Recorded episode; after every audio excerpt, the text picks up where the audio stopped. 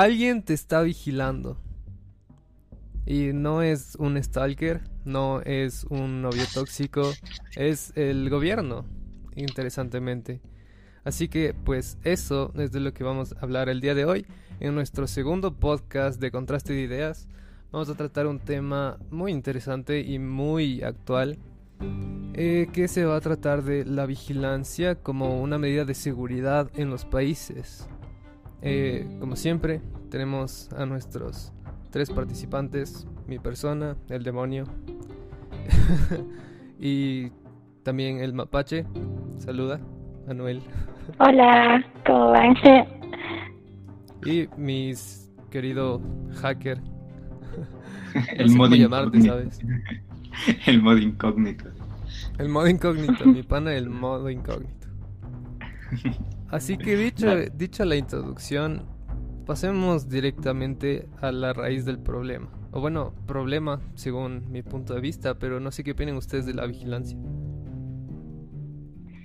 Yo creo que sí se vuelve un problema cuando están todo el tiempo vigilando lo que haces y censurando aquellas cosas que no creen correctas, aunque puede ser que sí lo esté.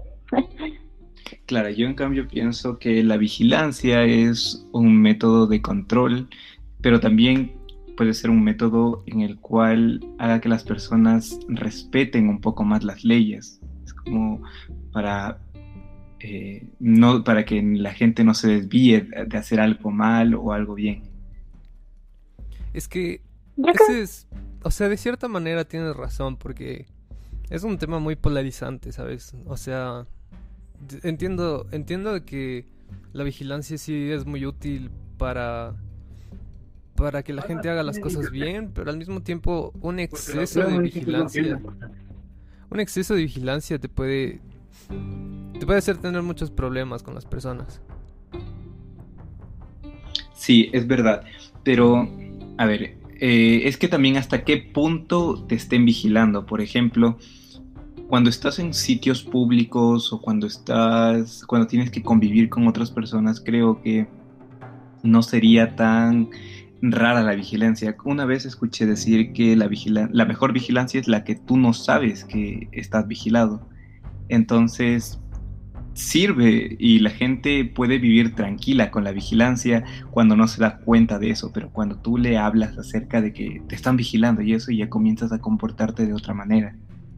Yo en lo personal creo que la mejor vigilancia es la interna. Es la que no necesitas que alguien más vigile lo que tú haces para hacerlo bien, sino que tú eres consciente de lo que tienes que hacer y cómo tienes que hacerlo y las consecuencias que tienen tus actos. Entonces tienes este pepe grillo interno, este vigilante interno que te dice como, mira, tienes que hacer las cosas bien aunque nadie te vea. Sí, pero debes de también buscarle desde el punto de nivel sociedad. Por ejemplo, para mí sería bien protestar porque una universidad eh, permite ingresar a todos sus estudiantes y no quiere hacerlo. Entonces para mí está bien protestar, pero para el gobierno no. Y para las personas que, no sé, que creen que eso es vandalismo, igual tampoco está bien. Entonces, claro, la vigilancia interna es lo mejor, pero cuando tú sabes que no le estás haciendo daño a nadie más. Justo eh, comentando con lo que dice John de que la vigilancia te ayuda a definir si es que algo está bien o algo está mal. Eh, sí, o sea, tienes, tienes razón desde cierto punto, pero lo que dijo Ana es muy cierto. La mejor vigilancia es la interna. Es, y es esto justo lo que desde la psicología sabemos, lo que decía Sigmund Freud, de que tenemos un super yo, ¿no? Esta, esta, de cierta forma, este mecanismo que hace que nos regulemos a nosotros mismos, que no hagamos las cosas que sabemos que no, no debemos hacer, que están incorrectas. Pero a la misma, al mismo tiempo siento que para que para que se dé esta vigilancia interna mm, tienen que darse muchas cosas, ¿sabes? Cosas que no se están dando en el mundo actual.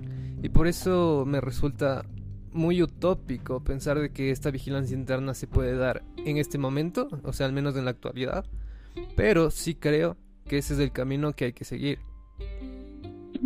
Pero yo creo que con medidas como poner vigilancia, poner cámaras en todos lados, no vas a lograr que exista una vigilancia interna, porque las personas ya no respetan las normas porque lo ven correcto, porque tienen que respetar al prójimo, sino que empiezan a hacer eso porque alguien les está vigilando.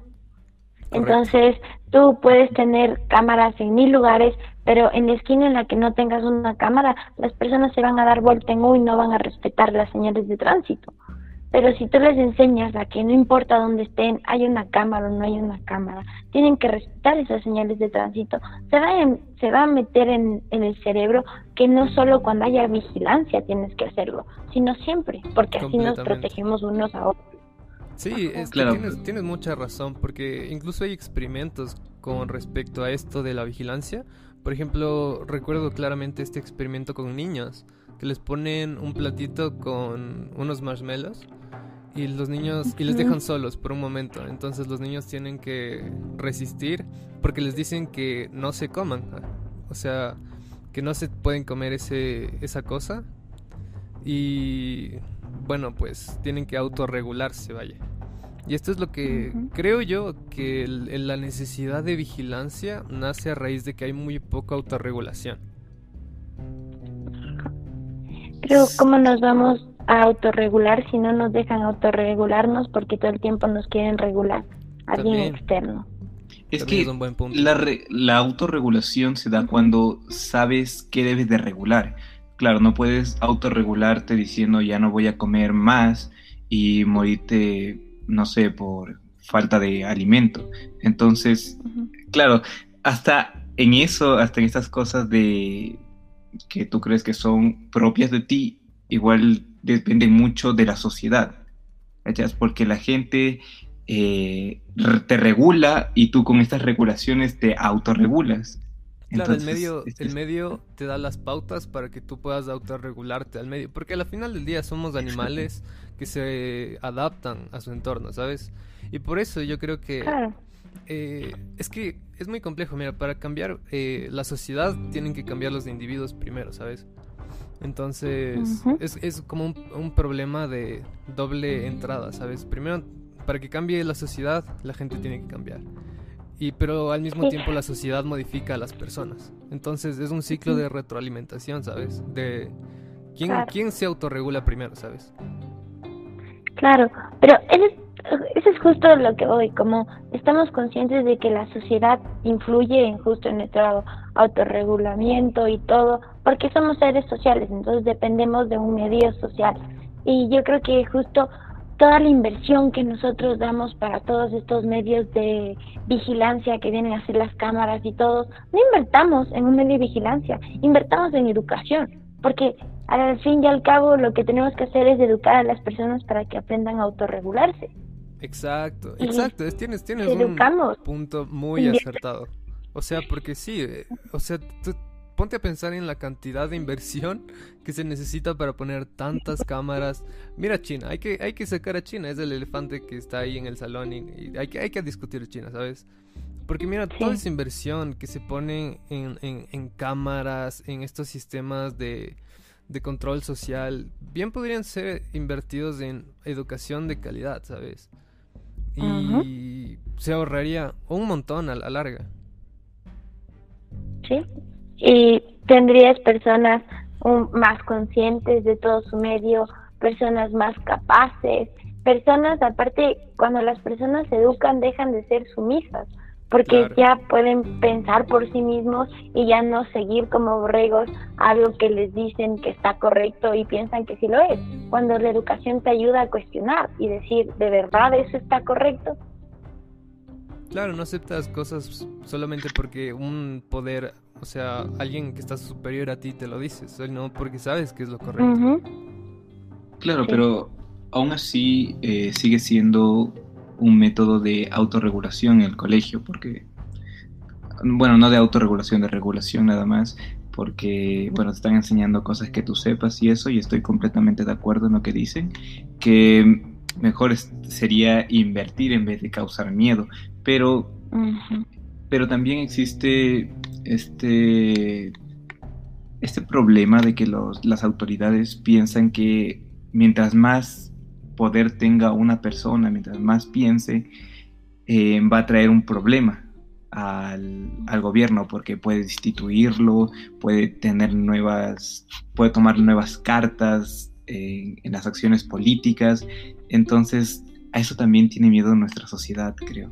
Por eso Los gobiernos tienen miedo a cambiar, ¿sabes? Porque, mira, por, al menos gobiernos comunistas o que son de corte muy estricto y que tienen sus ideas muy, muy dogmáticas, por lo general no, no aceptan otros pensamientos, no aceptan nada más porque se mete con su ideología, se mete con lo que ellos quieren hacer.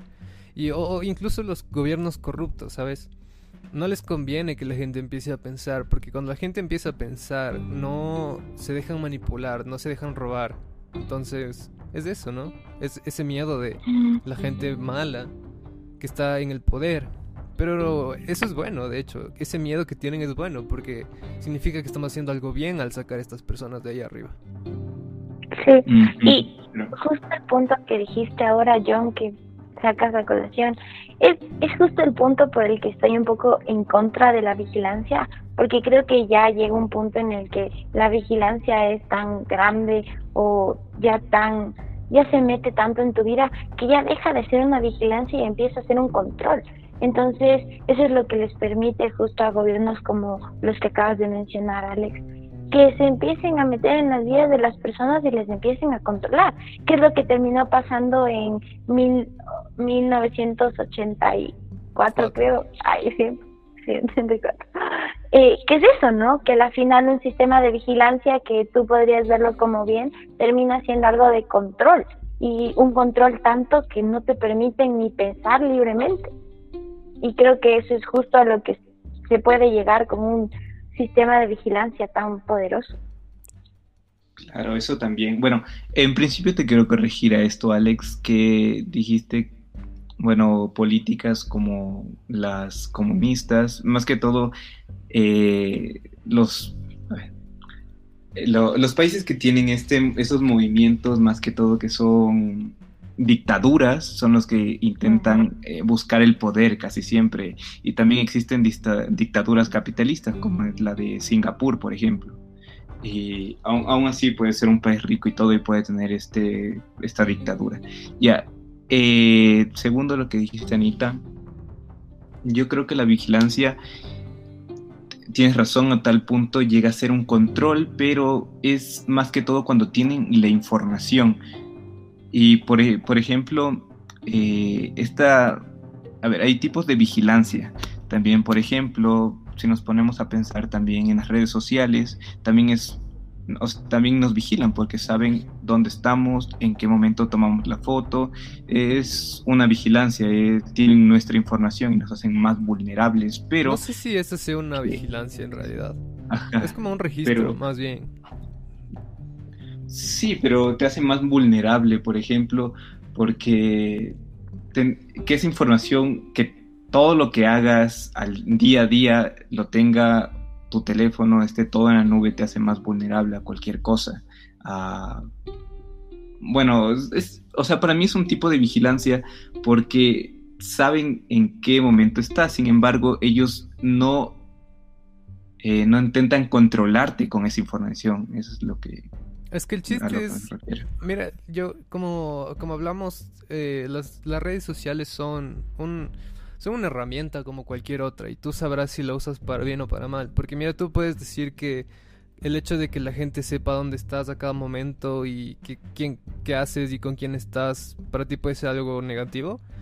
Pero mira, yo justo viendo... Eh, eh, estaba viendo una, una politóloga, se llama Gloria Álvarez, que eh, hablaba de cómo le habían llegado amenazas de muerte y todas estas cosas y que aprendió gracias a personas que viven en, en, Cuba de, bajo este régimen comunista que es súper agresivo eh, que la mejor forma de protegerte a ti mismo en contra de, de estos ataques políticos de que les secuestran y luego les matan o cualquier otro tipo de censura de personas que piensan diferente, la mejor forma de protegerse contra esto es eh, poniendo en tus redes sociales dónde estás, con quién estás Y eso de cierta forma te protege, ¿sabes? Es una forma de aprovechar esta, esta función que tienen las redes sociales.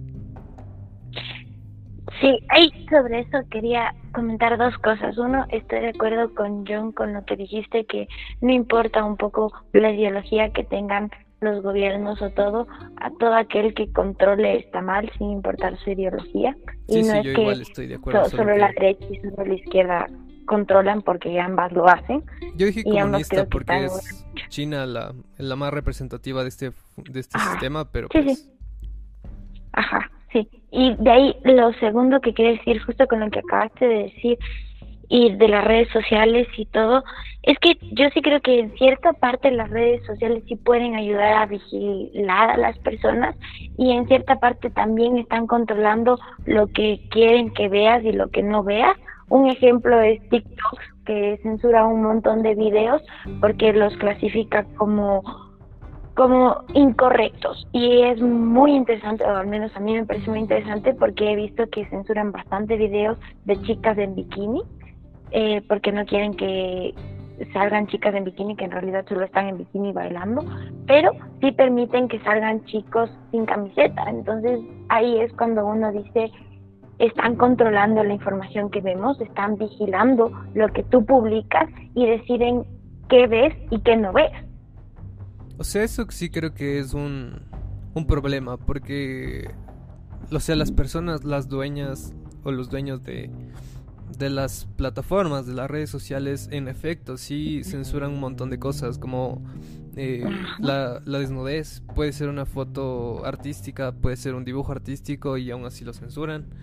Como Instagram, Instagram tiene un algoritmo súper, súper agresivo en contra de un montón de cosas. De... Y mira, YouTube, tampoco, YouTube te censura un montón de cosas. Tú no puedes hablar de, de racismo, no puedes decir malas palabras. No, básicamente ya no puedes decir nada en YouTube pero porque te desmonetizan, te, causan problemas, te dan strikes. Y eso, eso literal, por ejemplo, yo decía que las herramientas son buenas o malas dependiendo de cómo la uses. Pero si la herramienta ya de por sí tiene un montón de censuras que no te dejan usarla como tú quieres, eso sí es un problema. Sí, y, y eso es lo que yo creo que llega a ser la vigilancia, ¿no? Porque al final, sea lo que sea, detrás de la censura y todo hay algo que está vigilando, ya sea un software o algo, que está viendo los videos y decide que está bien y que está mal. Sí, sea lo que sea, se puede interpretar como una pequeña vigilancia. Claro, a ver, yo, bueno, no sé qué concepto ustedes tengan de vigilancia, pero para mí el concepto de vigilancia es que nos estén observando, que nos estén analizando a nosotros sin intentar controlarnos. O sea, una persona puede estar no sé, nosotros bañándonos y puede estar desde un con un telescopio observándonos, es vigilarnos, aunque no nos esté haciendo daño, está viéndonos a nosotros, entonces claro, ver cualquier movimiento que estés haciendo. Exactamente, entonces la vigilancia no es mala porque solo está observando, o sea, no te impide hacer nada. Cuando la vigilancia se combina con el control o cuando la vigilancia se combina con la censura, ahí es un problema. Claro, justo por eso yo te decía que no me parece malo que las redes sociales tengan todos nuestros datos, porque simplemente es como un registro de la información que está ahí, ¿no? Pero el problema surge cuando usan esa información para cualquier otro propósito, cuando venden tus datos a otras páginas o cuando lo usan para para para hacer cualquier otra cosa que tú no estés de acuerdo, ¿sabes? Y ese, esa es la raíz del problema, creo yo. Sí, es, es, verdad lo que acaban de decir de que en general la vigilancia no está mal, ¿no? Porque al fin y al cabo es, es simplemente una forma de hacer las cosas. Pero lo que yo sí creo es lo que te da la vigilancia, el estar todo el tiempo observando, te da bastante poder porque te da información.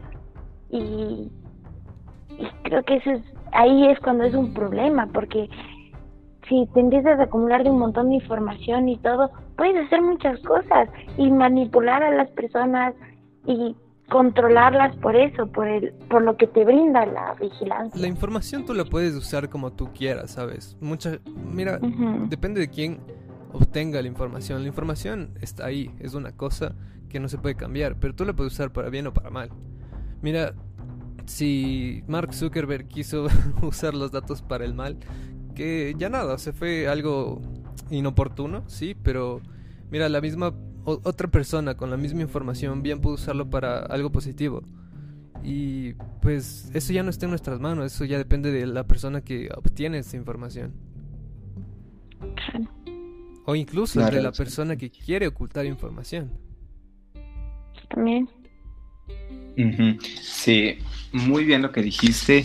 Igual eh, sí creo que es lo que hablamos y eso, que el poder de esa información es el que puede eh, controlar a otras personas. Por ejemplo, igual tú tienes el poder de ver la información de otras personas que se encuentran disponibles o públicas. Por ejemplo, viendo todos los TikTok, todos los TikTok que tengan una persona, tú puedes, no sé, descubrir full cosas, por ejemplo, cómo es su casa, porque capaz graba en su cuarto, capaz graba en la sala, entonces ya puedes darte una idea de cómo sea la casa.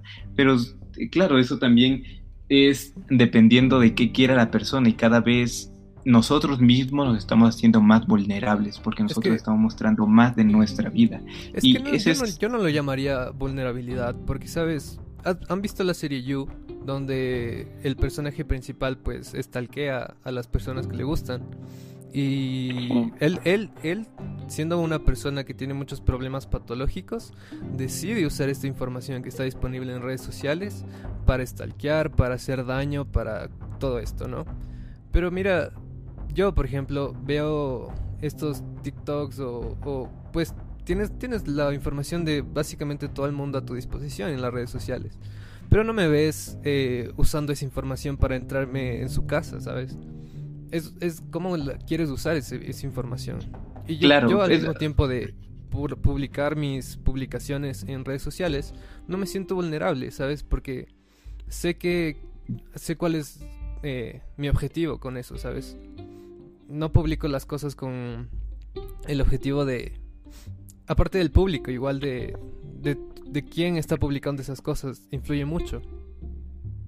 Claro, eh, yo me refería a, vulnerable con las personas que quieran saber más de ti, o sea, que quieran hacerte algún tipo de daño. Por ejemplo, te haces vulnerable a los a, las personas maliciosas.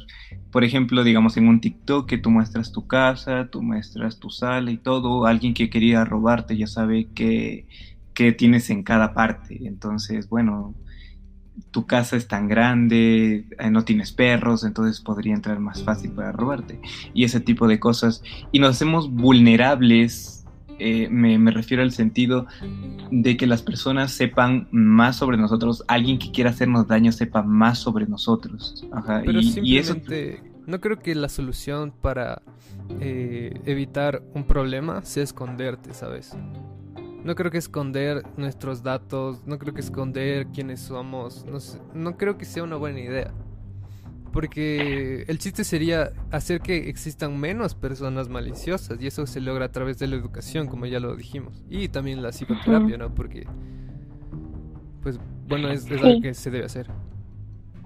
Sí, justo ahora que estaban diciendo eso y todo, me pareció muy interesante porque ahora que estamos hablando de redes sociales y de la vigilancia en redes sociales, al fin y al cabo la información que tú subes a las redes sociales es voluntaria, ¿no? Como dices tú, Alex, tú puedes decidir si subes o no subes, si escondes información, si por poco apareces como incógnito en las redes sociales, no te creas las redes sociales, pero si hablamos de un sistema de vigilancia en, en una sociedad, en un país entero, si tú no quieres mostrarte ante las personas porque no quieres ser vigilado, porque no quieres enseñarte por cualquier razón, por como seas tú, es un problema, porque si tienes cámaras en cada esquina, no estás decidiendo qué enseñar y qué no enseñar. Y es ahí cuando otra de las cosas que digo que no me gusta la vigilancia por eso, porque al final tú no decides si quieres dar o no dar esa información, solo la terminas dando porque es obligación. Claro, la das de forma involuntaria. O sea, es que ese es igual un problema de la vigilancia gubernamental, de que no tienes elección de, de decir sí, yo quiero que me vigilen o no, no quiero que se revele esta información. En cambio, en redes sociales nadie te obliga a tener una red social, ¿sabes? Tú la puedes borrar cuando quieras. Pero, pues, en cuanto a vigilancia gubernamental, es imposible. El simple hecho de que vivas en ese país te obliga de cierta forma a seguir con sus reglas, lo cual es muy muy peligroso porque como vemos en 1984 en efecto te, te cuarta toda tu libertad, no te deja ser tú mismo, eh, te, te, mantiene atado a las reglas arbitrarias, completamente arbitrarias del el gobierno a turno. Sí, totalmente. Y yo entiendo que para poder vivir y convivir en sociedad tenemos que tener ciertas reglas, ¿no? Pero tú puedes tener reglas básicas como tienes que respetar a los otros, eh, tus derechos se terminan cuando terminan los de los demás, y de ahí puedes hacer libremente lo que tú quieras, con tal que no dañes a los demás. Es que exacto, ese es, ese es un entendimiento que tenemos nosotros, pero que los gobiernos no logran, eh, no logran tener en cuenta, ¿sabes? Es como, yo, yo siempre he visto a los gobiernos como unos padres, unos padres que pueden tener cierto estilo de crianza y que esto influye en cómo es la sociedad. Entonces, si los padres son tipo muy estrictos y reglas y reglas y reglas y no te dejan hacer nada. Eh, hemos visto en la psicología lo que causa esto. Causa problemas de, de, primero que adicciones o conductas de riesgo o incluso que la gente tenga una aversión a las, a las figuras de autoridad. Y eso no es lo que queremos, lo que queremos es todo lo contrario. Sí, totalmente, y me encanta la metáfora que usaste. Sí, muy, muy buena. También, eh, respecto a lo que dijiste, Anita, que, bueno, también deben de existir leyes claras para que no, eh, bueno, para que no termine, a ver, ¿cómo podría decir esto? Para que no terminen dando problema a unas personas a otras pero esto también es lo que hacen las redes sociales, que unos materiales los censuran para que otras personas no se sientan ofendidas. Y creo que también terminamos en esto, que las personas ahora intentan ofenderse por todo, porque, ajá, y por eso lo que tienen que hacer las redes sociales es ponerse cada vez más estricta con el contenido que debes de subir. Claro, eso es, es más por presión de la gente, no porque quieran. Sí, exactamente, pero sería como un tipo de gobierno pequeño en donde la gente le dice, bueno, esto no me gusta, esto no me gusta, esto no me gusta. Ahí, en, caso de mi metáfora, sería como que los hijos tienen control sobre los padres, ¿sabes? Y eso tampoco es bueno, ¿no? Exacto, por eso digo que hay que hallar un equilibrio en eso, en, Completamente. en lo que dijimos. Sí, pero en realidad con lo que ustedes acaban de decir de las redes sociales, yo lo veo un poco diferente. yo yo veo esa esa censura justo de las redes sociales y todo igual como un control. Yo creo que siguen siendo los padres a la final, pero los padres de la tecnología los que están haciendo esto. No, no, no, no, es que yo no creo que sea el caso, porque lo que tienen las, las redes sociales viven a base de anuncios. Y, de, y los anuncios que los consumen los, las personas que usan las redes sociales. Por eso no pagas por tus redes sociales, lo pagas a través de los anuncios que ves. Entonces las empresas se ven obligadas a satisfacer a sus clientes.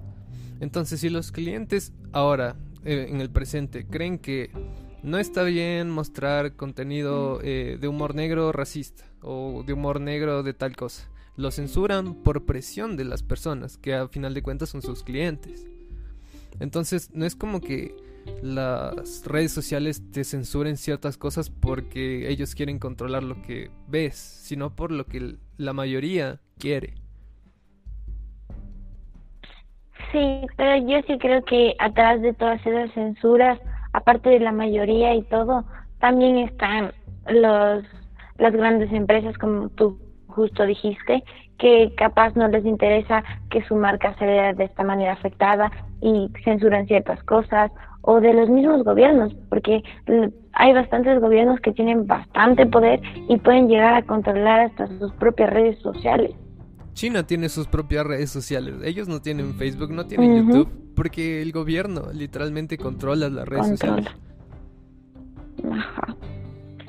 Y yo sí creo que igual en ciertos países y ciertas normas de seguridad sí son controladas por, por los gobiernos de cada país. Pero son en los gobiernos que son autoritarios al 100%, porque tú no ves eso ocurriendo en, en, países que son más libres, ¿no? Porque ahí sí se rige como, como te digo, ¿no? Porque las redes sociales hacen lo que hacen por satisfacer a la mayoría de clientes. Mientras que en China, por ejemplo, las redes sociales son, ahí sí son un mecanismo de vigilancia, donde se recopila tu información y, y, o sea, con esto del sistema de, de control social, esto que van a, que ya está implementado en China, que es, es literalmente el mismo sistema que vemos en el capítulo de Black Mirror, este de Nosedive, o Caída en Picada en español, en el que la gente tiene este puntaje, donde te dice si eres un buen o mal ciudadano con el criterio del gobierno. Es completamente arbitrario. Ellos te dicen si eres bueno o malo. Y no puedes hacer nada al respecto. Es básicamente seguir sus reglas o estar jodido. Porque si tú tienes una puntuación muy baja, ya no puedes usar aviones, ya no puedes usar trenes. Tienes muchas, muchas eh, desventajas si es que te comportas en contra de lo que quiere el gobierno. Claro, eso también está mal, pero eh, por eso digo que la información no está mala que la tengan, sino que la utilicen para cosas malas, y como tú dices, que sería eh, también para las, personas que piensen contra el gobierno chino van a tener estas sanciones y eso, pero también unas cosas en las que sirve es para que tengan estadísticas de cómo del comportamiento de la gente y sepan cómo invertir más y sepan dónde están los problemas sociales y también intentar apoyar un poco en eso. Por ejemplo, eh, en este problema de, de, la pandemia del coronavirus, en China, China es uno de los países que más rápido pudo superarlas y esto fue porque en los teléfonos ellos tenían bueno, ellos debían registrarse a dónde salieron, eh, qué hicieron eh, si estuvieron eh, con gente también que tuvo estos síntomas de coronavirus y con todos esos criterios lograron aislar muy rápido a la población y lograron hacer que, que esta vigilancia funcione para que se recupere mucho más rápido el, el proceso. resultado lo pudieron haber hecho sin tener que coartar la libertad de las personas.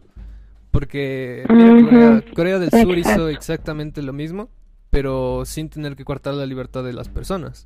Y les fue igual de bien. Pero utilizaron el mismo método de vigilancia. O sea, no es que. A ver.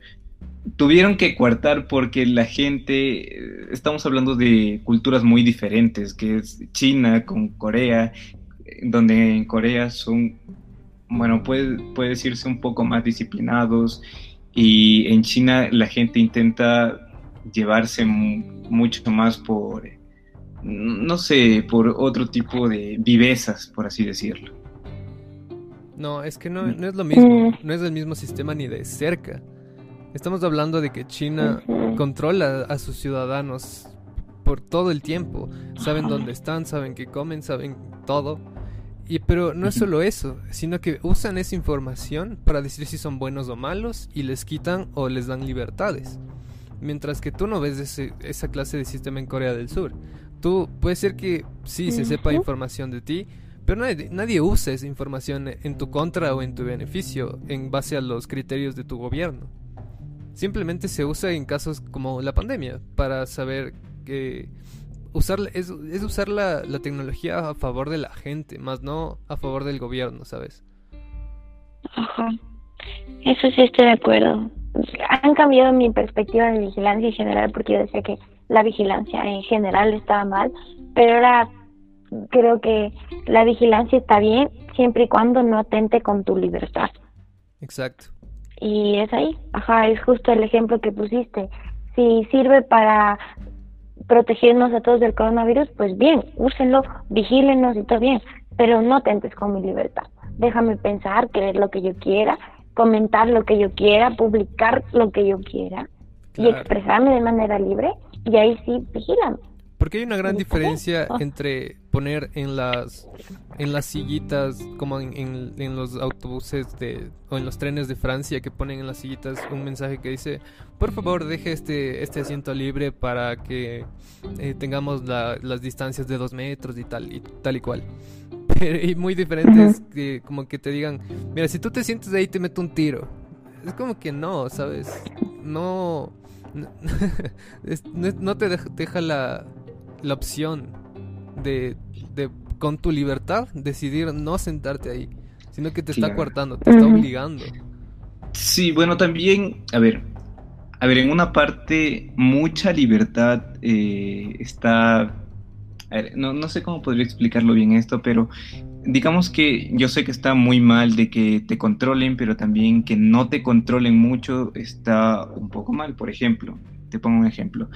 Eh, bueno, ya, ya te dije esto del, coronavirus que pudo superarse rápido por las aplicaciones que usó el gobierno chino.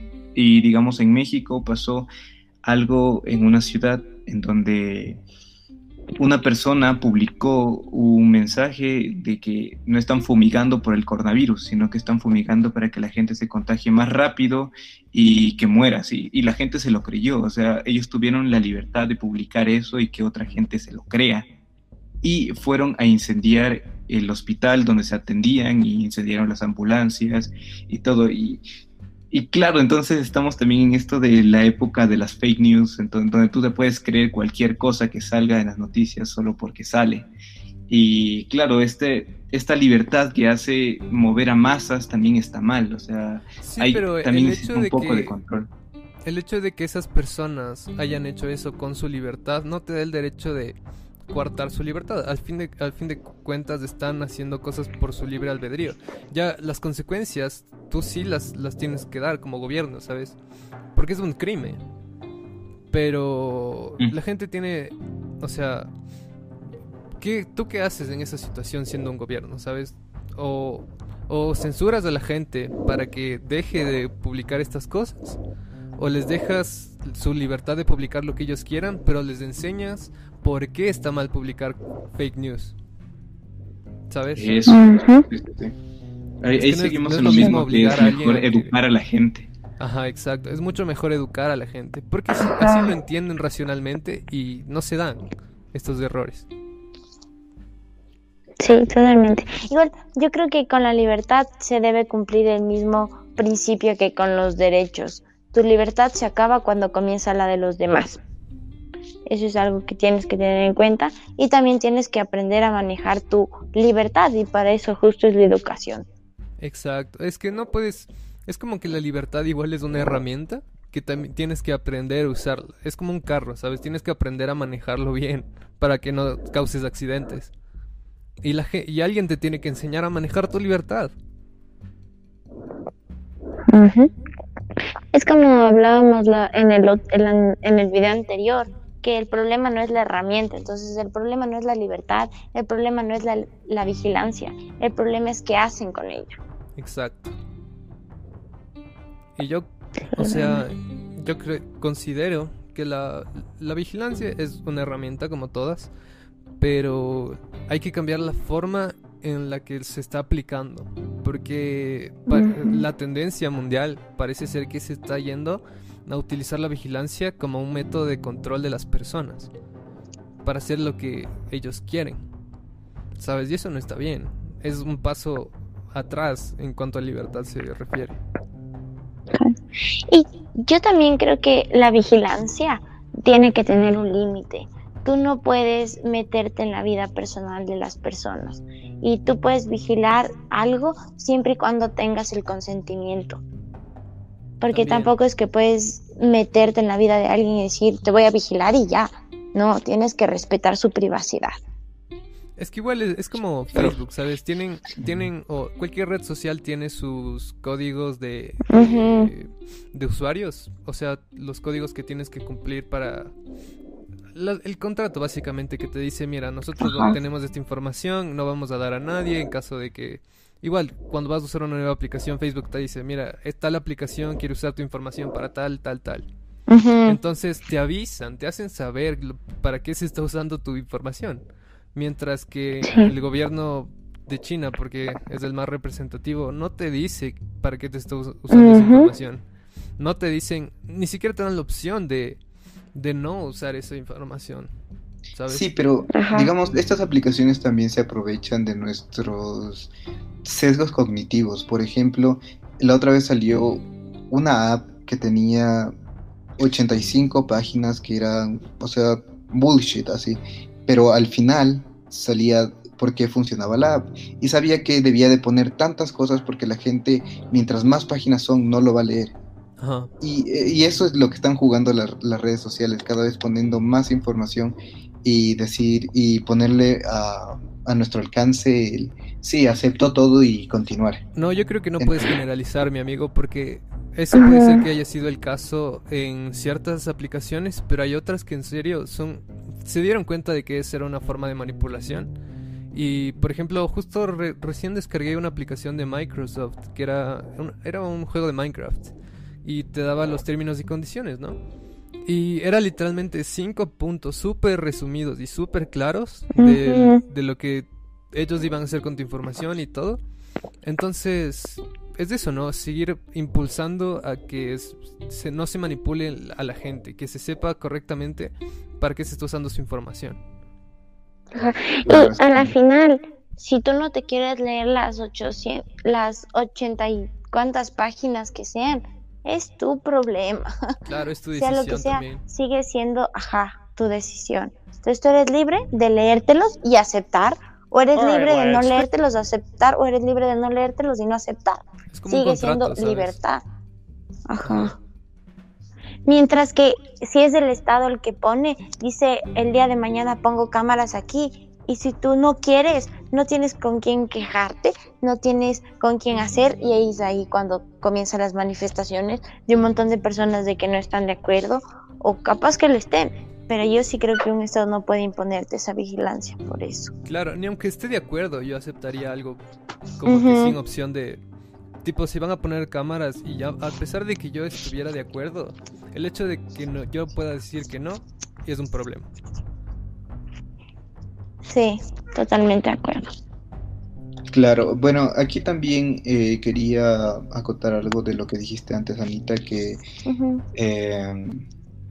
bueno, que no está bien que te vigilen sin tu consentimiento, pero eso es muy difícil que, ocurra. Que alguien te diga, oye, te voy a vigilar. O sea, eso, eso nunca va a pasar en la vida. Facebook hace eso, Instagram hace eso, todas las redes sociales hacen eso. No, o sea, yo me refiero a la forma de... Verás, Sí, hace, Facebook hace eso, pero digamos una persona que quiere stalkearte no te va a decir, oye, te voy a stalkear, ¿cachas? O sea, y por eso es que... Yo me refiero a los usuarios y a las personas, digamos, en la vida real, no sé, si alguien eh, te vigila mientras te bañas. Entonces, para mí, o sea, no tengo problema mientras no me cause a mí eh, alguna algo controversial. Por ejemplo, que me tome fotos desnudo o que eh, esté usando mal mi imagen, o sea, no me causa problema. Pero cuando, por, eso decía que es muy difícil que, la, que te digan que te están vigilando y, no se puede pero regular la vigilancia, cualquier cosa hecha sin tu consentimiento es un crimen, loco, y simplemente es penado por la ley y ya, ¿sabes? Totalmente, ajá. Ahí se acaba el problema. Sí, y es más, en la ley está eso. Es más, el problema es cuando el gobierno no está sujeto a ninguna ley y puede hacer lo que quiera. Eh, exacto. Porque el gobierno no tiene nadie que vea si de verdad está firmando el consentimiento informado. Exacto.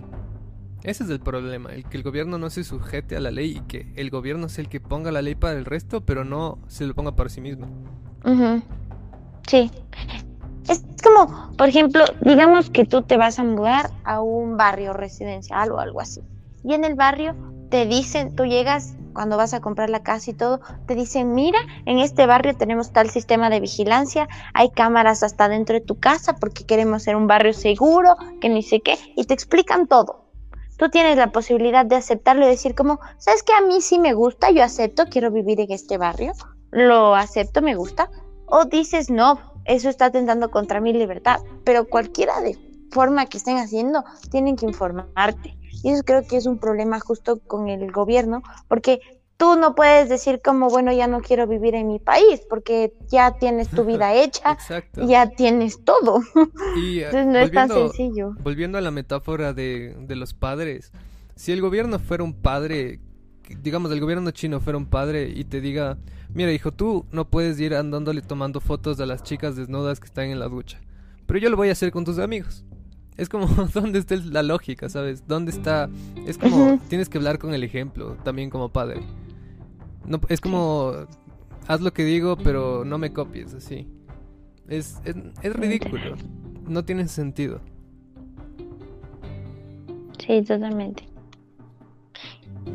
Y es que, y, y también justo con lo que dijiste, John, de, de que si alguien te va a vigilar sin tu consentimiento, bueno, si yo tengo un stalker o algo así, está mal y yo lo puedo denunciar por justo eso, porque está atentando contra tu privacidad.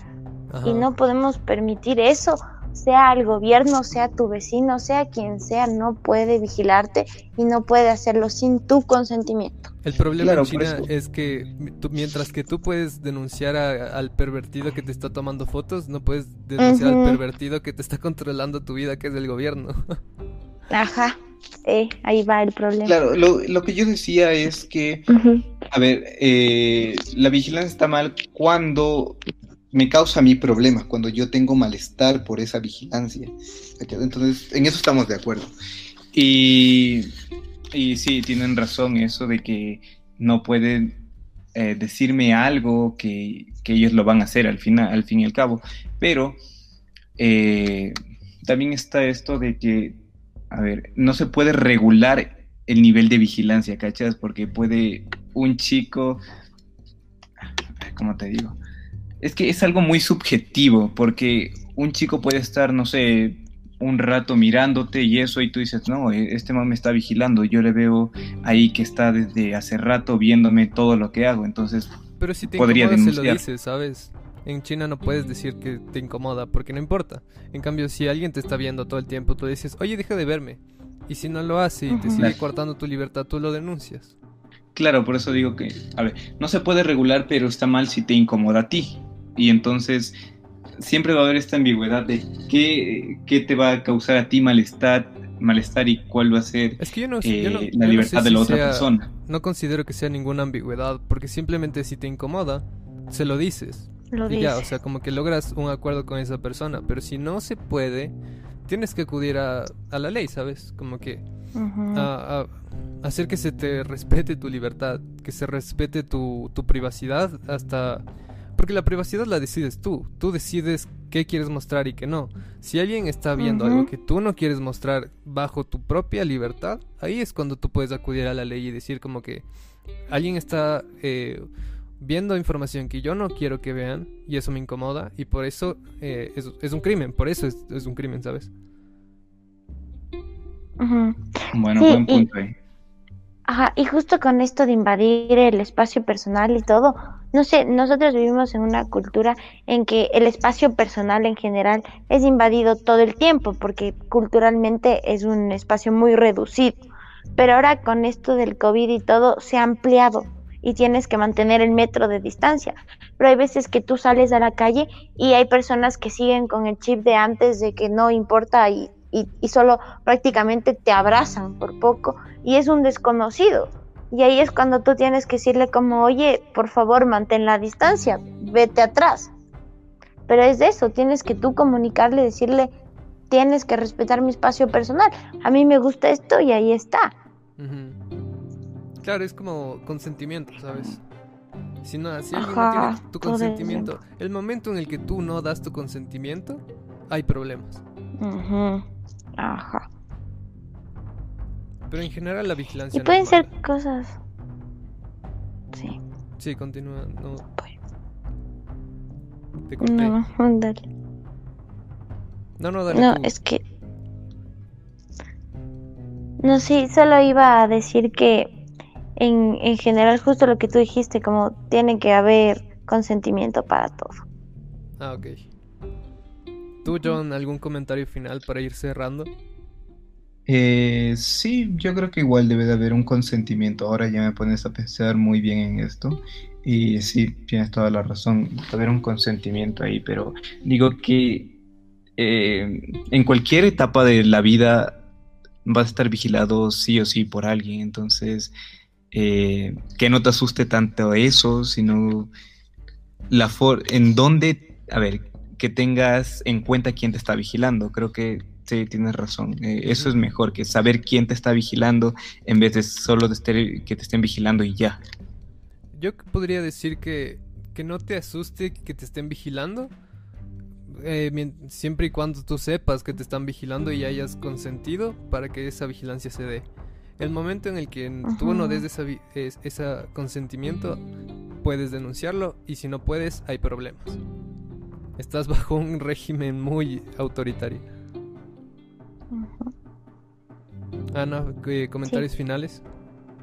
Sí, yo quiero decir que creo que la libertad debe ser la base fundamental de la vida, con el principio de que tu libertad se acaba cuando comienza la de los demás y la vigilancia eh, puede estar permitida siempre y cuando tú la hayas aceptado y siempre y cuando no atente contra tu libertad. Muy, muy cierto tu, tu pensamiento. Y pues eh, yo quería decir que esta necesidad de vigilar que tienen estos gobiernos autoritarios eh, como les digo, si fueran padres serían los padres autoritarios de toda la vida, ¿no? Y como sabemos, nosotros que estudiamos psicología, eh, no, es un, no es un buen, una, forma de, de, criar a tus hijos, de criar a tu sociedad. Lo más adecuado es eh, hacer entender a las personas a través de la educación por qué ciertas cosas están bien y qué cosas están mal para que se desarrolle su superego, digo, perdón, su super yo y así puedan autorregularse y eventualmente logremos un sistema que no sea tan controlador, que use la vigilancia para bien, para el bienestar de las personas y no para eh, su beneficio propio. Muy de acuerdo con eso también. Entonces... Hay consenso. Muy bien, hemos contrastado nuestras ideas y hemos llegado a un consenso, eso está genial. Sí. Así que podemos dejar este programa hasta aquí. Si no tenemos más cosas que decir, ha sido un programa muy fructífero, me siento bien, creo que salió muy bien. ¿Ustedes qué opinan? Sí, igual me gustó mucho hablar del tema. Eh, creo que sí jalamos de lado y lado y vimos como el equilibrio para que esto funcione, para que la vigilancia funcione, no la... Bueno, al principio ustedes tenían esta idea de que no, la vigilancia sí es malo y que no, no se debería tener vigilancia, pero también contrastando las ideas nos dimos cuenta que eh, tiene que existir un equilibrio, así como en todo. va a existir siempre el bien y el mal, sin embargo, mantener el equilibrio entre esos dos es lo esencial para vivir. Sí. Sí, sí, yo creo que igual todos, todos pusimos nuestras cosas en nuestras cartas en la mesa, vimos, contrastamos y logramos llegar a un, consenso muy interesante. Creo que creo que ese es la, el punto de un debate, ¿sabes? Como que no tratar de imponerle tus, tus ideas al otro, sino más bien eh, ver qué, qué cartas hay en la mesa y poder en base a eso sacar una nueva conclusión. Y creo que eso es lo que se logró hoy y estoy muy orgulloso de nosotros. Sí, es genial porque uno después de estas charlas sale con una nueva idea en general, cambia su perspectiva y tiene una perspectiva, creo yo, más amplia. Y pues bueno, eso ha sido el segundo programa de Contraste de Ideas. La próxima semana continuaremos con otro podcast de un tema seguramente igual de interesante que este tal vez más polarizante incluso. Y pues eh, nos veremos en el próximo episodio. No olviden darle like, suscribirse, comentar, darnos sus opiniones, contrastarlos con las nuestras. Y algunas frases finales para cerrar. Síganos en redes sociales. Síganos en redes sociales, estaremos publicando en Instagram, en Twitter y en Facebook. Vamos a estar publicando las frases más representativas que hayan salido de los podcasts. Estaremos publicando eh, imágenes que tengan relación con lo que vamos diciendo en cada uno de los podcasts. Vamos a publicar eh, más adelantos de lo que se va a venir en el futuro y también estén atentos para las sorpresas que les tenemos más adelante. Eso sería todo por hoy y nos despedimos ahora. Ha sido un gusto, muchachos. Chao, muchachos. Un gusto. Bye.